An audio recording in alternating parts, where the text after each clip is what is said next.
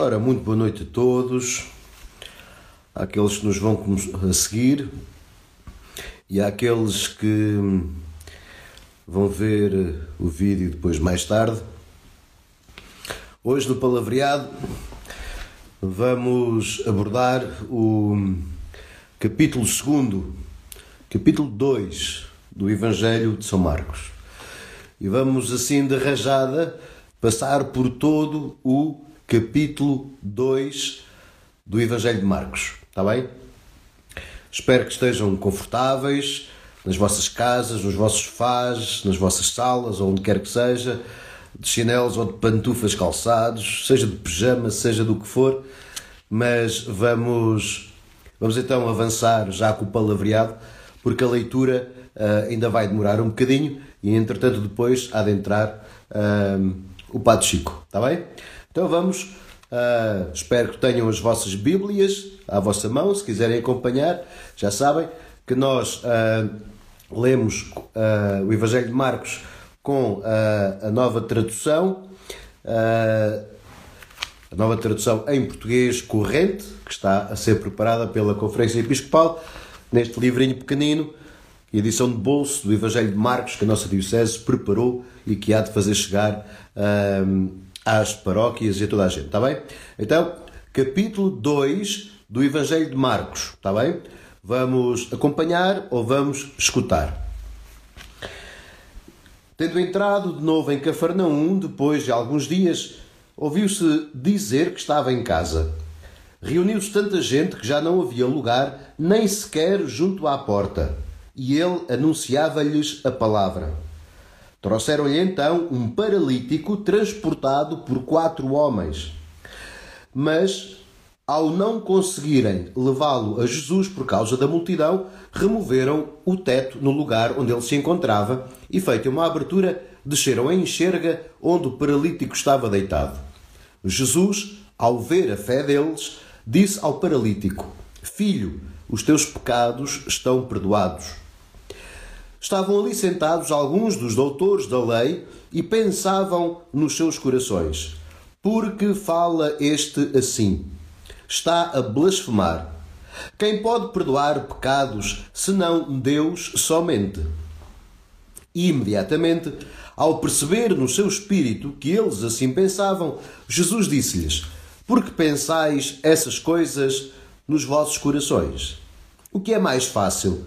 Dizer ao paralítico: Os teus pecados estão perdoados, ou dizer: Levanta-te, toma a tua enxerga e anda.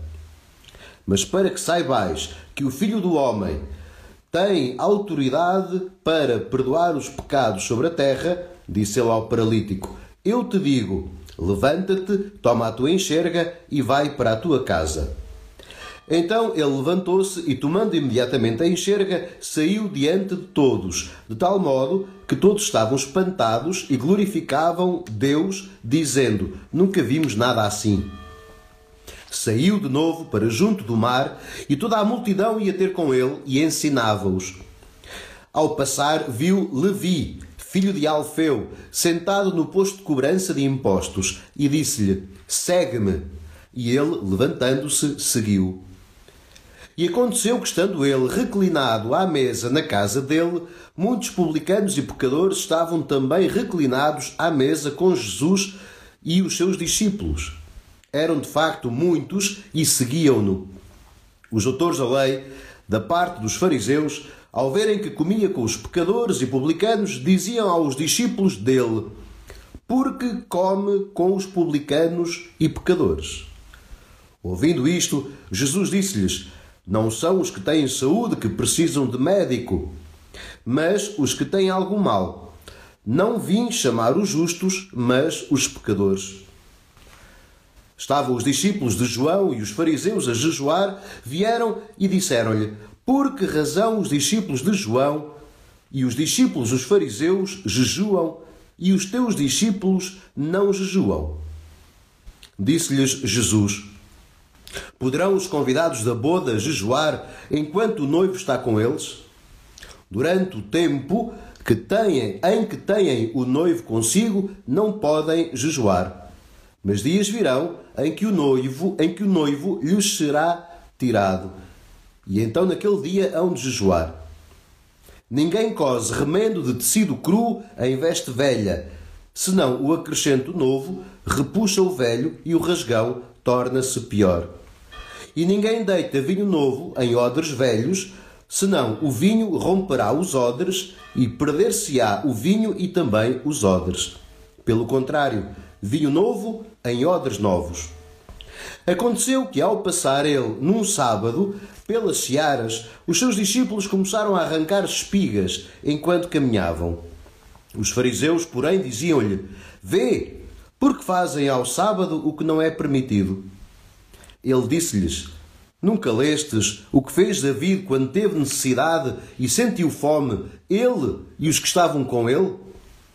Como entrou na casa de Deus no tempo do sumo sacerdote Abiatar e comeu os pães da oferenda, que não é permitido comer senão aos sacerdotes, e os deu, e os deu também aos que estavam com ele. E dizia-lhes: O sábado foi feito para o homem, e não o homem para o sábado. Assim, o filho do homem é senhor também do sábado.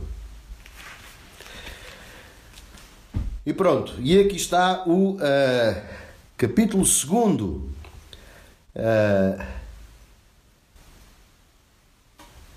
de São Marcos. Vamos então aguardar para o Padre Chico entrar. Ele já por aqui anda.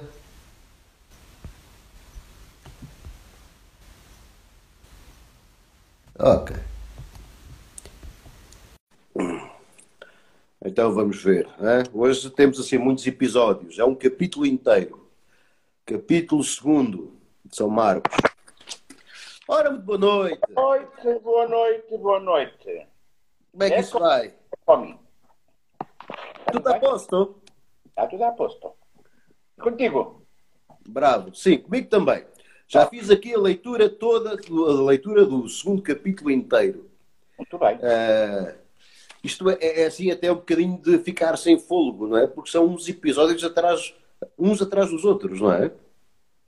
Olha, é verdade. Sabes porquê? Porque este, esta primeira secção do Evangelho é, apresenta de uma forma tudo muito rápido, como se tudo tivesse a suceder-se. Não, é, não deixa de ser interessante, já falámos nisso no último dia, que aquele, aquele advérbio imediatamente. O imediatamente, sim. Aparece uma série de vezes neste Evangelho. E particularmente nesta secção Jesus entrou na cidade, Jesus entrou na sinagoga, Jesus saiu da cidade, Jesus foi para a Galileia, Jesus voltou à cidade e, portanto, é um corrupio. É, é, é acumulado com o quê? Com uma série de gestos, uma série de milagres que vai acontecer. E, portanto, dá, é, é isso, faz-nos perder o fogo. Hum. Pela, pela força do, do, do, segundo capítulo, que vem na sequência do primeiro e que se estenderá até ao, ao terceiro capítulo. Tens razão. Muito bem. Olha, uh, então vamos ao primeiro episódio que é relatado aqui no segundo capítulo. Uh, o perdão e a cura de um paralítico, não é? É assim o títulozinho. Já agora, uh, para quem ainda não está assim muito habituado a mexer na Bíblia, no texto, as letras que estão a vermelho são uma espécie de títulos do texto, mas isso não faz parte da Bíblia, está bem?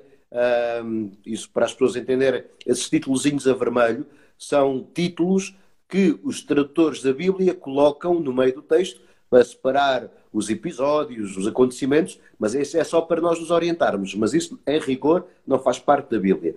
Então, uh, Chico, Jesus está de novo em Cafarnaum, está em casa e junta-se muita gente, não é? E lá aparece então um paralítico carregado por quatro homens e que entram não pela porta por causa da multidão, mas que entram pelo teto. O que é que este episódio Uh, o que é que tu achas que nós podemos tirar daqui para a nossa vida? Olha, em primeiro lugar, não seria difícil entrar nesta casa. Como nós sabemos, os judeus permanecem pouco tempo em casa, precisamente porque por causa do calor. E as casas, na altura, eram extremamente simples. Quatro paredes feitas em barro, com um telhado é com canas e barro também, de onde às vezes nascia fosse. Portanto, não seria difícil, de facto, entrar por este lado. É curioso que São Lucas, uns anos mais tarde, vai dizer-nos precisamente que os, os homens levantaram uma estelha do telhado. Portanto, há aqui uma outra linguagem. Portanto, este pormenor é, muito interessante. Aqui, portanto, não, é, não é difícil. O que nós depois verificamos, por outro lado, é verificar que havia uma grande multidão, mas nada impede destes homens que se, se aproximem de Jesus. Encontram uma nova estratégia, reinventam uma forma de se aproximar de Jesus. Porquê? Porque o que eles tinham de, Jesus era de, de, de de vontade era de estar com Jesus, era de se aproximar, era de sentir perdoados, que é diferente. Jesus estragou. Estava tudo a correr tão bem, tão bem, não havia guerra nenhuma, não havia desentendimento nenhum.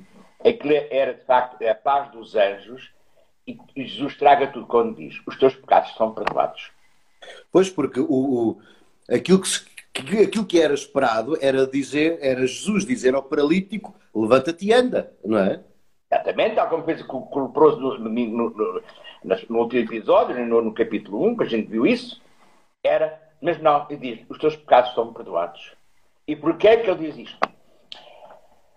Porque daquela, daquela multidão de gente, não é apenas aquela multidão que andava animada por querer ouvir Jesus, mas encontravam-se lá um novo grupo que começa a aparecer aqui diremos que, a partir deste episódio, passa a existir um novo grupo que nós não, não tínhamos ouvido falar.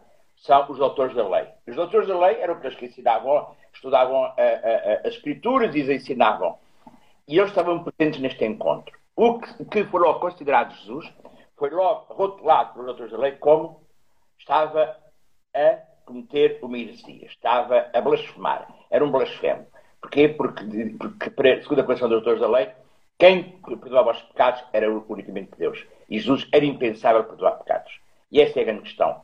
É a não aceitação de Jesus como filho de Deus. É, é a prova mais, mais clara e mais evidente.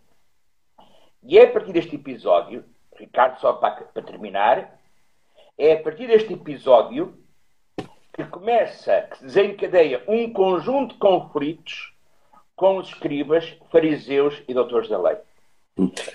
Até, até, este episódio estava tudo. Era, a gente parecia que isto até era fácil. Isto é, isto é possível, não há problemas nenhums, tudo é, tudo é fácil. Não.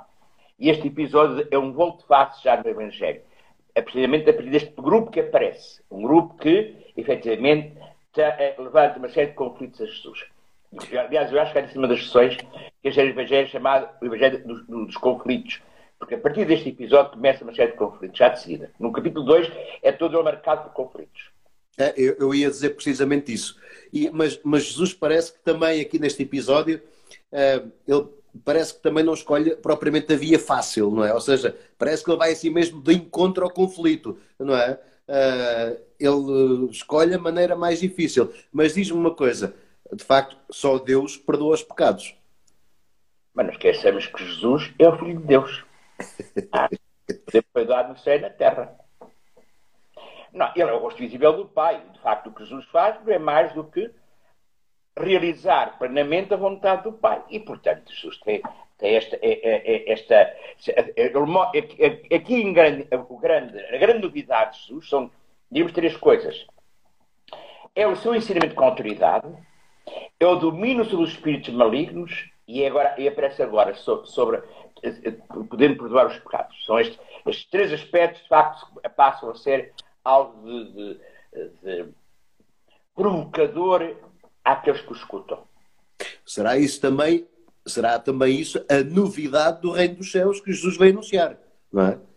Uh, e... Lá vem, lá vem o, aquele versículo, aquele serve o versículo inicial, convertei-vos e acreditai no Evangelho. Hein? E de facto o pecado também paralisa, não é? Portanto, e podíamos agora continuar aqui a falar muito acerca disto, não é? Mas vamos avançar.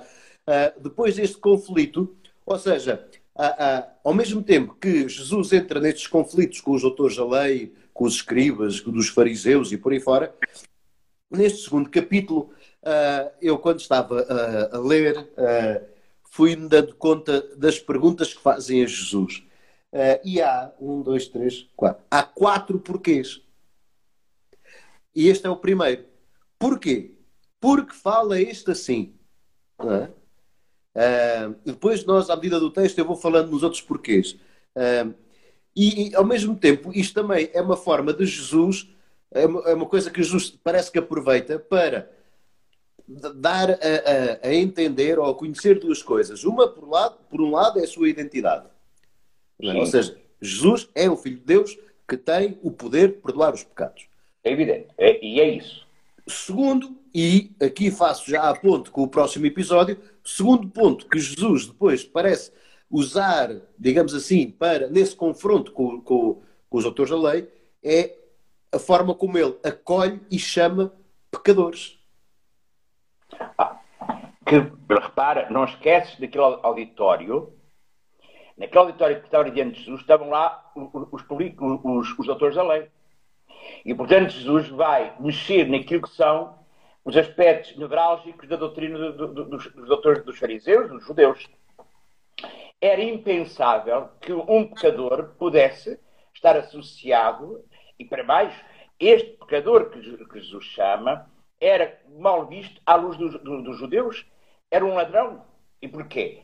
Porque estes cobradores de impostos acabavam por ter, no fundo, a particularidade de querer agradar, por um lado, aos judeus, mas também ao, ao, ao domínio romano. E que exploravam os judeus. Eram os chamados ladrões, até estes publicanos. Mas Jesus, de facto, nada o inibe de o ir chamar, efetivamente, um pecador.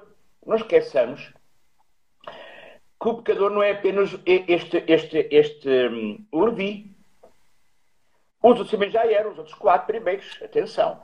A nota dominante vem, efetivamente, para este, mas os outros também eram, eram pecadores. E, portanto, o que é que Jesus faz? Jesus agrega ao grupo dos, dos quatro pescadores, agrega um publicano, um cobrador de impostos. Às vezes nós temos o hábito de dizer assim, ah, Nosso Senhor chamou um grupo de pescadores. Não, a gente só sabe quatro. Os outros, os outros oito a gente não sabe nada. Sabe apenas do Levi, que era, que era, que era, que era, que era cobrador de impostos, que no, no Evangelho de Mateus aparece só como relato da vocação de Mateus, como nós sabemos, né? Um outro paralelo. Mas os outros, os outros, os outros apóstolos, dos outros doze, não sabem o que eles faziam.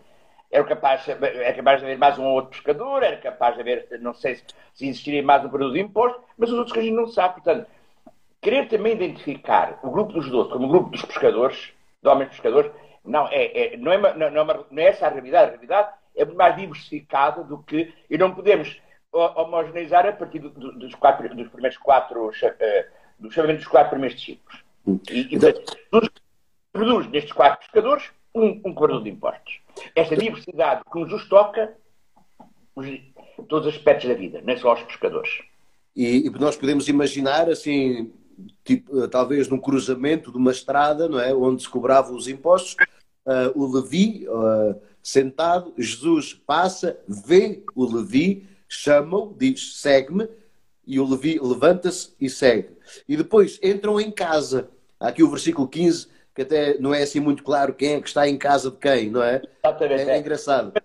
De facto, da casa do, do Furicano. Exato, nós percebemos isso é muito pelos amigos de, de, de, que também eram uh, pecadores e publicanos e por aí fora. Mas é, é engraçado isso. Entram em casa, entram num, num ambiente de, de, intimidade, não é? Portanto, diz esta tradução uh, que estamos Jesus reclinado à mesa na casa de Levi, não é? para nós entendemos assim, os, os pecadores e os publicanos também estavam reclinados à mesa. Ora, nós sabemos como é que era, que as mesas, as pessoas deveriam estar assim, uma espécie de sofá, não é? assim, meio, meio deitados, não é? Ou num divã, uh, ou se calhar até no chão, uh, mas então aqui vem o segundo porquê, não é? Repara, uh, os, os autores da lei perguntam aos discípulos uh, porquê é que Jesus come com os publicanos e os pecadores. Mas é Jesus que responde, então aqui a razão de, de Jesus chamar uh, publicanos e pecadores, uh, portanto, não são os, usando um, um, provérbio, por assim dizer, uh, não são os que têm saúde precisam de médico, mas os que têm algum mal, não vi chamar os justos, mas os pecadores. Porquê é que será que Jesus veio chamar os, os pecadores e não os justos? Porque são os pecadores que precisam de salvar. Os doentes é que precisam ser curados, os que têm saúde não precisam de médico para nada. Aliás, eh, os exegetas até atribuem que Jesus, neste último versículo, faça, esteja a citar um dos provérbios do livro dos provérbios. Não é? Mas deixa, aqui deixa-me salientar só aqui duas coisas também neste episódio. É engraçado que nestes dois capítulos, por duas vezes encontramos Jesus entrar em casa. entrou na casa da sogra de Pedro, para, estava com febre, e também se ali para repousar um pouco, e encontramos agora Jesus entrar na casa de um pecador. Portanto, Jesus entra na, na, na, na casa de cada um. Abre-lhe a porta e ele entra. Portanto, não está lá a perceber se é uma família de gente santa, se é uma família, uma família, uma família de pecadores. Jesus entra onde abrem a porta. E entra, efetivamente, onde lhe, dão acolhimento para curar, para, para restituir a dignidade da vida. E, portanto, um justo que entra na casa da sogra de Pedro, e agora, já no segundo episódio, justo que entra em casa de, deste pecador. É curioso que é à volta da mesa, é à volta da mesa, e faz-me lembrar um outro episódio também, que é precisamente uh, uh, o, o, o, episódio de Zaqueu no, no Evangelho de São Lucas. Repara como é na mesa que se manifesta este encontro, em que Zaqueu, no particular Zaqueu manifesta a sua atitude de conversão, mas que o próprio, o próprio Levi já tinha convidado Jesus a entrar na sua casa, sinal da mudança do seu coração.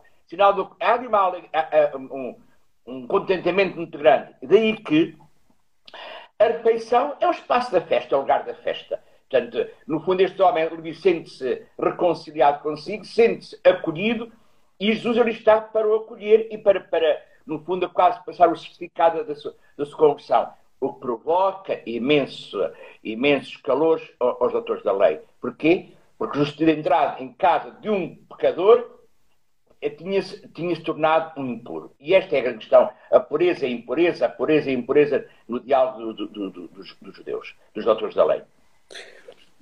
Mas, de facto, como tu dizias há bocado, não devia ser muito difícil entrar em casa das pessoas, não é? Porque, repara, em casa de Levi, para além dos amigos eh, publicanos e pecadores e de Jesus e certamente os seus discípulos, que eles andam sempre juntos, é? Entram também os autores da lei, não é? Quer dizer, podemos imaginar os autores da lei assim a um canto da sala, ali, nhê, nhê, nhê, e ele come com esse e come com aquele e por aí fora, não é? Portanto, só, trin, só a trincar o, o, os, os cotovelos de Jesus, só. Quando era, era o não acolher, o não aceitar a atitude, não só a atitude de Jesus, mas já não tinham aceitado as palavras de Jesus anterior, no, no episódio anterior. Os teus pecados são perdoados, portanto, há uma recusa total que, que contra, de, de, de, parte dos autores da lei a Jesus, contraposta a quem? Aos discípulos e à multidão que aceitam Jesus e vivem entusiasmados e fascinados com Jesus. Portanto, o Evangelho desenvolve-se nestas duas tensões. É aquele grupo de gente que o acolhe, é aquele grupo de gente que, que, que, que o recusa, que é o caso destes, destes grupos, cuja tensão vai aumentar de episódio a episódio. É, e depois, como então, como se não lhes chegasse uh, a esse, aos autores da lei, então ainda arrancam com outra, com outra questão, que era uh, o jejum, não é? Aí vem o terceiro porquê. Por, por que razão os discípulos de João e os discípulos dos fariseus jejuam Perguntam eles a Jesus, e os teus discípulos não jejuam. Ainda para mais, nós agora estamos aí na, na, na quaresma e fala-se então muito de jejum, uh, mas a resposta que Jesus dá é muito bonita. Uh, eu não sei, eu, eu, se me pusesse no lugar dos, doutores da lei, eu não sei se tinha percebido aquela resposta. Eu, eu, é que nós temos dificuldade em entender, entender este, os tempos que é, ele de facto vai pegar em duas imagens muito interessantes já vem do tempo dos profetas, atenção. Né? Ele, este, estes novos tempos, o tempo de Jesus, ele apresenta-se como com esta imagem de, de nupcial, Jesus é, é, o esposo e, a, e, a, e, a, e, o, e esta multidão é, é, é, e o povo é sem dúvida a esposa. O, o, o, o esposo que se apresenta como fiel, como, como tempo novo, como, fe... Perdão, como tempo esponsal, como festa, e a ausência do noivo, a ausência de, de facto do, do esposo, como o tempo do luto, o tempo do jejum. E é curioso, já neste episódio, de uma forma muito velada, muito velada, Jesus fala da sua morte. Sim. Lembras? Mas diz Quando... então em que o noivo será tirado. E então, naquele dia, hão de jejuar. E, portanto, uhum. há aqui um, uma, de forma muito velada ainda, o anúncio da, da, da, morte de Jesus. Isto é, o percurso que ele irá, o, o desfecho de toda, toda esta história. E por isso aparece-nos os tempos de Jesus são os tempos de festa, são os tempos da, da aliança, são os tempos, de, os tempos novos, são os tempos do encontro.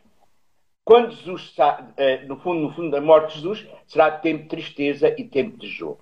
Para, repara que, um, ontem, ainda ontem o profeta João, João falava nisso. Convertei-vos de todo o coração com jejuns, lágrimas e lamentações. E, portanto, os, esta ausência da presença de Deus, esta ausência da presença de Cristo, neste caso, serão tempos, de facto, quase de luto. São tempos de jejum, lágrimas e lamentações. Uh, e, e, até porque, de facto, como dizias, essa imagem das núpcias uh, e essa imagem do esposo que Jesus aplica a ele próprio uh, é uma imagem muito cara e muito usada no Antigo Testamento, em vários profetas. eu tomei assim nota rapidamente, profeta Isaías, capítulo 54 e capítulo 61, yeah. o profeta Jeremias, capítulo 31, o profeta Ezequiel, capítulo 16, o profeta Oseias, capítulo 2. É? Uh, agora, quer dizer, quem é que vai fazer jejum para uma festa de casamento? Não é? Tem que alguém vá de dieta. Olha, mas, mas, mas, lá está, mas uh, até a propósito da quaresma, eu tenho andado a explicar um bocadinho às pessoas isso, quer dizer, o jejum não é bem uma dieta, não é? Uh... Não, e é, e é uma visão muito redutora hoje em dia, no nosso tempo, continua a ser uma visão muito redutora se traduz num jejum que seja um, ehm, só comer uma refeição e, e, e, e, ser muito simples. Ora, não, não, comer isto e comer aquilo. O jejum tem que ser muito mais do que isso. Ultrapassa essas fronteiras todas gastronómicas. Hum. E, portanto, tem que entrar muito mais a, a, a, fundo do coração. E, portanto, eh, eu creio que permanecermos hoje neste, nesta nesta visão tão redutora de jejum, que é o, o, o, o não comer muito, uh, é, é, é, uma visão de facto. Um, não, não sei se converterá. É, é até, porque, até porque se nós começarmos a entrar nessa lógica de uh, ah, porque estamos na quaresma, agora não vou comer isto, mas depois vou comer aquilo, ou seja, se entrarmos nessa casuística, nós estamos a aproximar mais dos autores da lei e dos fariseus propriamente a aproximar-nos de Jesus, não é? Ricardo, dou-te um exemplo concreto. Eu estava na cozinha a preparar o meu almoço e veio-me à cabeça o jejum. E a abstinência e, e, e, e, não comer carne. Eu dizia assim, oh meu Deus, é estou eu numa angústia existencial. Não sei como é que vou viver esta quaresma. Se eu como peixe, eu adoro. Se eu como carne, eu adoro. Se é cozido, eu gosto. Se é assado, eu gosto. Se é. Portanto, isto não, não cola, percebes?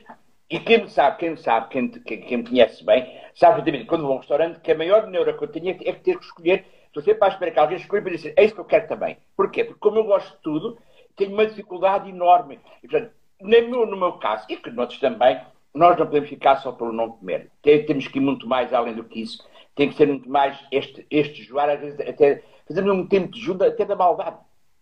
Sim, da maldade, da má língua, de algumas ah, coisas em que nós gastamos muito tempo e que se calhar nos andam a fazer mal, não é? Uh, enfim.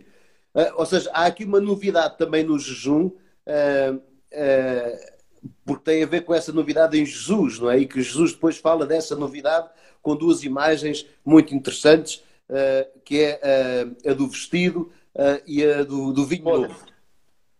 Exatamente. A nossa vida é, é de facto, um, isto tem, até tem a ver com, com, com, o caso de ontem. A nossa conversão não passa por um mero arrependimento. Nem, isto é, não pode ficar num arrependimento.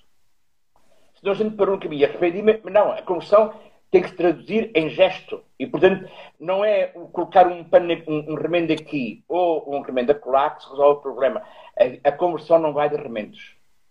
Até que, é que esta, esta pequena parábola é, é prova disso, não é? é? Porque as coisas não colam, não. A nossa vida não pode ser de remendos, mas tem que ser de novidade, uma novidade total. Tem que remexer o coração. Até porque senão a nossa vida, como um, se, se, nós compararmos a nossa, nossa vida a um vestido, se nós não a, a, aderirmos a essa novidade de Jesus, não é? E se ficarmos apenas por aí, como tu dizes, só na, tenho esta vontade do arrependimento, mas depois isso nunca chega à prática. Às tantas, a nossa vida, como um vestido, é toda ela feita de remendos. Nunca será um vestido novo. Mas isso é a moda. é, é, é, é, é, é tudo roto. E, e rebentos para aqui, rebentos para lá. Não sei se, é, se é que leva nova uma, uma imagem que me leva mais longe ou se fica só por ali. Ah, pois, mas olha que se nós agora formos a comentar essas coisas, ainda vão dizer que nós, porque somos padres, somos retrógrados. Não, não é? Ah! Há coisa que podem chamar é tudo menos isso. olha, mas, ó, ó Chico, uh, preferes vinho novo ou vinho velho? Ah, depende do vinho. Depende do vinho. Então. Ah, passado um tempo é que já não sabe nada. Mas, é. Se for vinho do Porto, é quanto mais velho, melhor. Pois. É, depende, depende, depende dos vinhos, depende dos vinhos. Há vinhos velhos que aquilo ficam, perde, perde o sabor. Há outros que não. Há outros que refinam. E guardas as garrafas em pé ou deitadas? É conforme calha. ah, tá é conforme calha. tu sabes que enologia é, não é uma forte. Pronto. Ok. Esse é o copo. uh, mas de facto, com estas duas imagens, Jesus mostra muito a, a, a, novidade que ele próprio é, a novidade do reino de Deus, uh, e essa novidade tem a ver até com a nova aliança, não achas? Uh, que é uma coisa que, que, que, depois também que já vem muito na linha dos profetas. Ou seja, se nós temos uma coisa nova, nós temos que arranjar um recipiente uh, adequado. Ou seja, se nós queremos acolher essa novidade que é o próprio Jesus, o recipiente que é a nossa vida, não é? Tem que ser, ou seja, o, o odre tem que ser ele também novo. Exatamente, é isso mesmo. Por isso que Jesus, portanto, isto é, em suma, de facto, a nossa vida não, é feita de, não pode ser feita de remendos, mas tem que efetivamente ser esta novidade total. Portanto, quando Jesus diz convertei-vos e acreditai, eu acho que este, esta, este convite de Jesus, no, logo no primeiro capítulo, ele vai uh, repassando todo o Evangelho.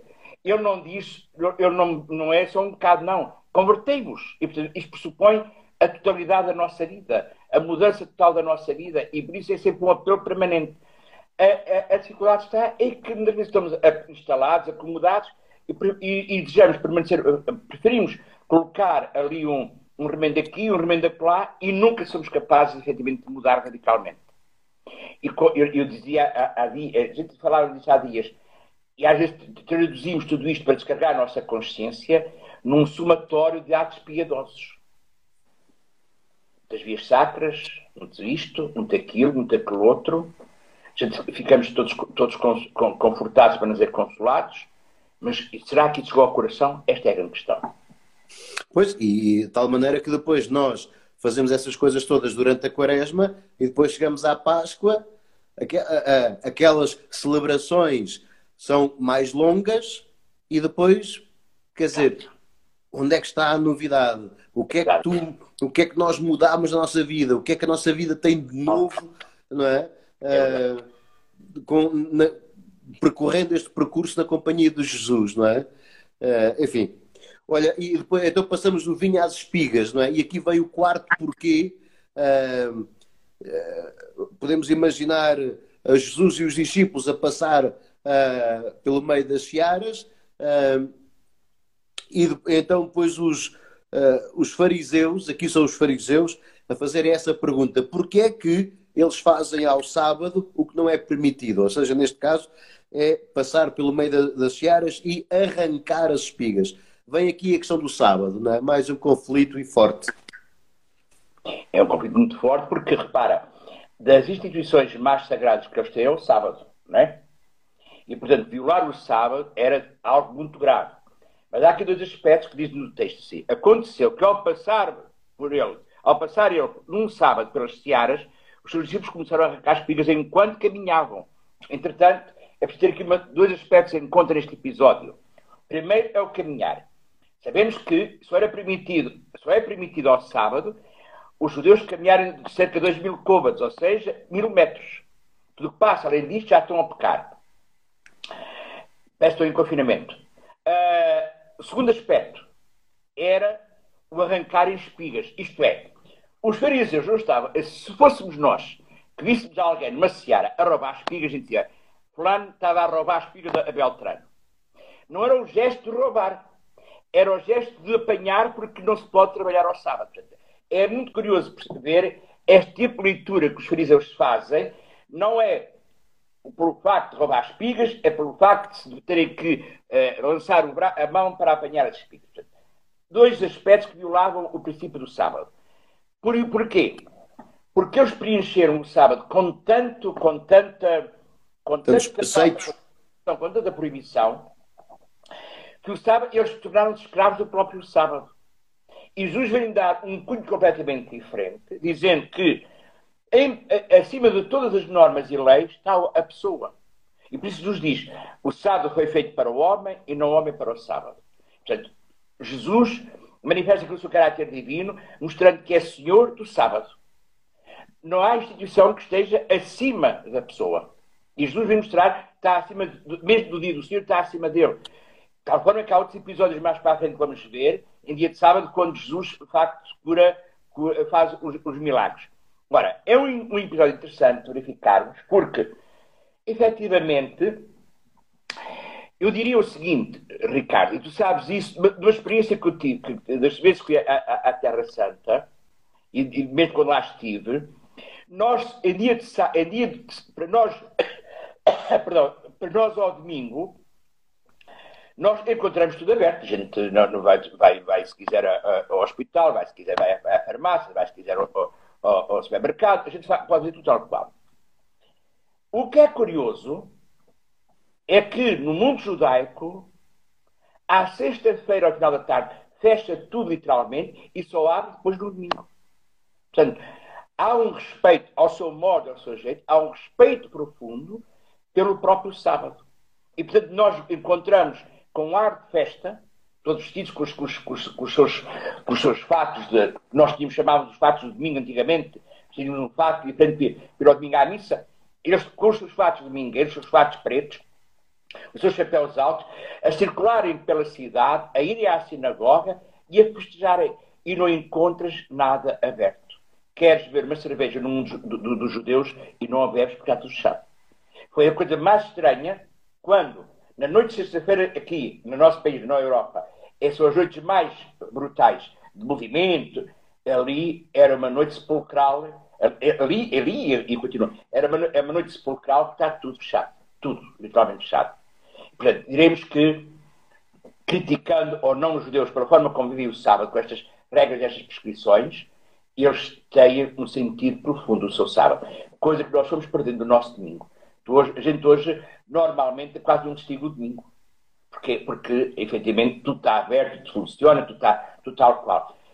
Se calhar, com certeza, não podemos encher-nos o domingo de prescrições, não é isso. Mas é redescobrir o sentido, efetivamente, do domingo, como os judeus ainda, ainda têm do sábado.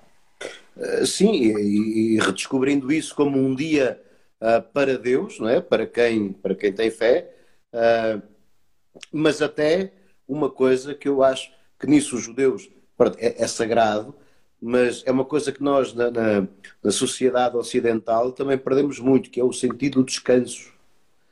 Uh, o padre Vasco Pino Magalhães tem um livro assim muito interessante que o título é Só avança quem descansa.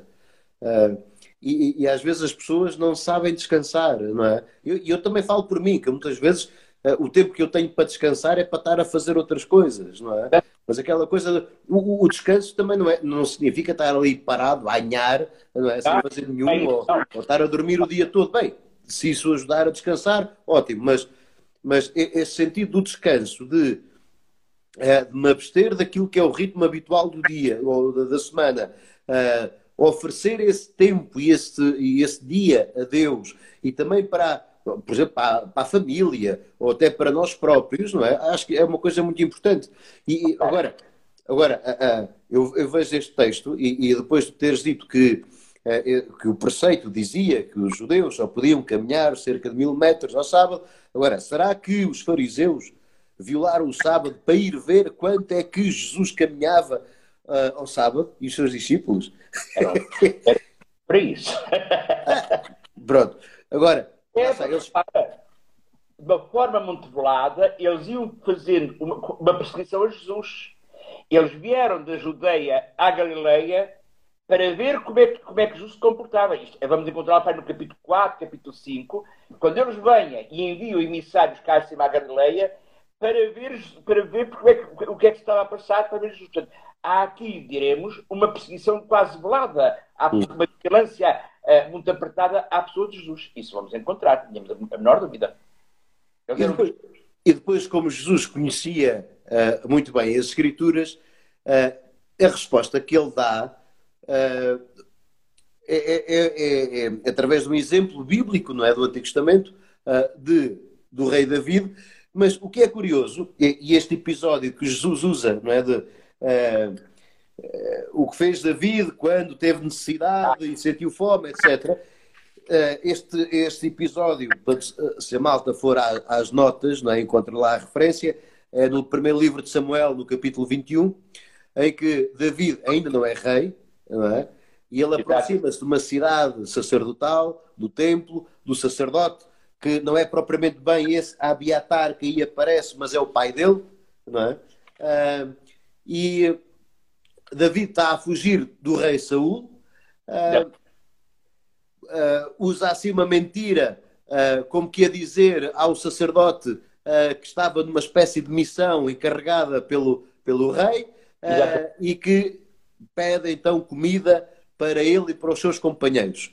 E pede também uma espada. Pronto. Uh, que depois uh, o sacerdote dá-lhe a espada que ele próprio tinha usado para matar uh, o Golias, não é? Que estava lá guardada nesse templo. Mas, então, esse sacerdote é, é o, o, o David pede ao sacerdote comida. E é o sacerdote que dá esses pães, esses chamados pães, uh, uh, os pães da ofrenda, é o sacerdote que dá esses pães a David. A David.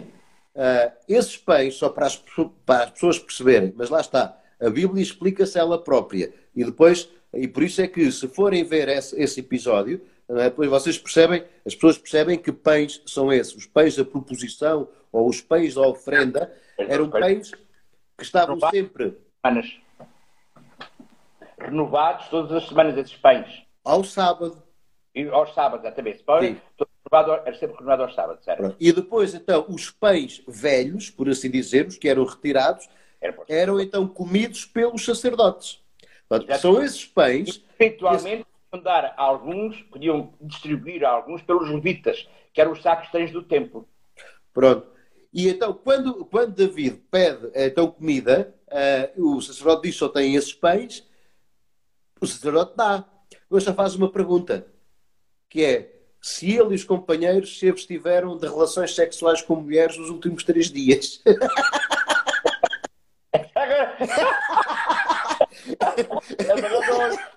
Estava a olhar para o texto e, e, e, não. O que é verdade, é como está na Bíblia. É, tá, é assim, está na Bíblia.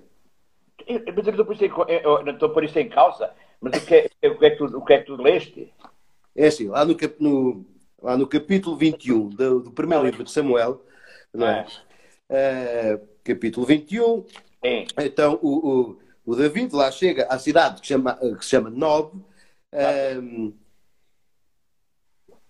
e então o sacerdote, ao pedido de David, o sacerdote responde a David: Não tenha à mão, senão, não tenha à mão pão ordinário, mas só pão consagrado. Poderás tomá-lo se é que os teus servos se abstiveram de relações com mulheres. Respondeu-lhe David: não tive, com, não tive relações com mulher alguma desde que parti há três dias. Os meus servos estão igualmente puros, e se a missão é profana, pode ser santificada por aquele que a cumpre. Então o sacerdote deu-lhe os pães santificados. Ou seja, foi a única, a única pergunta. Estás-me a ouvir? Se os homens tinham sido de casa, e, e, e não sei se o sacerdote não sabia já que, que o sacerdote, no fundo, é, é, eram os preceitos deles. Quer dizer, porquê? Eles tinham sido é, naquela campanha e, portanto, é, havia aqui o sentido da, da, pureza, não é? Portanto, eles tinham que estar puros para poder comer o pão da proposição, o pão da ofrenda. Portanto, é, era quase um pão santo, não, não é um pão qualquer. Não era, não era um pão que a gente comprava no supermercado, não, era uma ofrenda, era, era ao Senhor e era colocado no, no, no, altar do templo, e isso era, é, portanto, nem todos podiam comer aquele pão Daí o sacerdote ser só, ser só dado ao sacerdote. Hum. O sacerdote metia a sua liturgia de uma semana inteira na, no templo. Só mesmo para terminar, então, a resposta que Jesus dá. Uh, o sábado foi feito para o homem e não o homem para o sábado. Uh, e, e, é muito curioso, e acho que vale muito a pena, quando as pessoas uh, leem e meditam este texto, nós irmos ver o livro do Gênesis, o relato da criação, portanto, só assim para contextualizar, uh, o ser humano é criado ao... e depois de ver toda a obra criada, Deus descansou ao sétimo dia, não é? Portanto, o sábado é feito para Deus descansar e contemplar a criação, e a criação mais recente no conjunto é o homem. É o próprio homem. Portanto, o sábado é feito para o homem usar para, uh, uh, para louvar a Deus. a Deus. Exatamente, ou seja, o sábado, se, se Deus descansa para apreciar a, a criação ao sábado, uh, o homem pode e deve aprender com Deus também usar o dia de sábado para louvar a Deus e apreciar a, a, a criação. Ou seja, olha, eu, eu aqui, sabes, eu aqui lembro-me sempre muito de uma, de uma coisa que eu aprendi, já não sei aonde, que era uh, é preciso uh, termos atenção não só às coisinhas de Deus, mas ao Deus das coisas. É? é verdade. A gente, a gente, se a gente olha, fica só fixados a, a, imaginar o nosso Deus, esquecemos a dimensão mais, mais real de Deus, que é ter encarnado. De um Deus que mergulha na história desta humanidade um Deus que faz o mais pequeno deles todos, precisamente para, para transformar esta humanidade. É isso. Um Deus mete-se na vida, na, na, está, está metido nas coisas, senão a gente é, é, teremos sempre uma, uma, visão sempre muito etérea de Deus e muito pouco, e, uma, uma, e pouco encarnada nesta realidade. Por isso o sábado é, é, é o dia excelente e o domingo ainda melhor para nós sermos capazes de fazer essa experiência de contemplar a beleza de Deus nas coisas esse vinho é o vinho novo, é a nova aliança. Não é? é Agora, é. Por, por, falar em vinho novo. Paulo, tens alguma coisa que se beba? É. Ah. água. Olha, tu bebes água, não é? Pronto. Tá bem. É, muito bem. O que é que tu achas do próximo Fazemos o terceiro capítulo, depois no próximo encontro? Sim. Todo. É porque a, última, a primeira parte, os primeiros seis versículos, são a conclusão desta secção. Tivemos vindo uhum. É, é, é preparar aí o, o, minuto para fazer quase uma síntese do, do que abordámos. Para depois continuarmos na, no, terceiro todo. Até porque é muito grande também, faz-se bem. Aqui vê a família de Jesus por duas vezes. É um capítulo interessante, muito interessante. Hum. Olha, mas deixa-me vir, antes de irmos embora, só isto.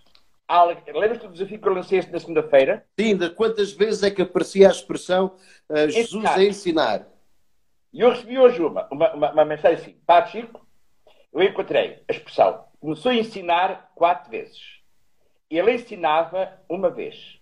Ensinava-lhes uma vez. Os ensina uma vez a ensinar uma vez. Uh, olha, eu. Uh Agora estou tramado. Acho que foi a, a, a Madre Deus uh, que também mandou o número das respostas. Epa, mas eu agora aqui não, não consigo ver. Mas ela também dizia, ela também foi ver o número de vezes que aparecia essa expressão. Eu não sei se era oito, mas eu agora não quero errar. Mas ela mandou uma mensagem. É que está oito, está oito, oito. Então é isso. Então, Aliás, Madre Deus também acertou. E associar. É? isso foi só uma brincadeira quando diz Jesus proclamava, Jesus anunciava, era o mesmo sentido do, do, do, do ensinar. Portanto, mas a gente falamos só do ensinar. Estas brincadeiras eu acho que são. Olha, ela diz que são oito vezes. Oito vezes. Uh, uh, apareceu agora aí a mensagem da, da madre. Isto para dizer que isto são pequenas brincadeiras que vai, no sentido de ajudar as pessoas a, a, a, ler o Evangelho. E, portanto, se quiserem ler o terceiro capítulo para para a próxima vez, o pessoal que nos, nos escuta pode fazer. E a gente é, torna-se, se quiser perguntar questões sobre, sobre o capítulo, não venham cá com as teorias da, da, da macaca, que isso já está velho. Uh, mas só, uh, só sobre o Evangelho podem pôr. E a gente tenta falar também. Agora, que vai ser interessante, vai, neste terceiro capítulo. Eu gosto dele. Está bem. Então, uh, lançamos então esse desafio às pessoas. leiam o terceiro capítulo de São Marcos e alguma pergunta que queiram colocar, mandem por mensagem privada uh, para o meu Instagram. Está bem? Exatamente. Muito bem. Acho que olha, pois foi um bom palavreado. Hein? Vimos aqui uma série de coisas. Pois vimos, muito interessantes. Este vejo é interessante, muito interessante.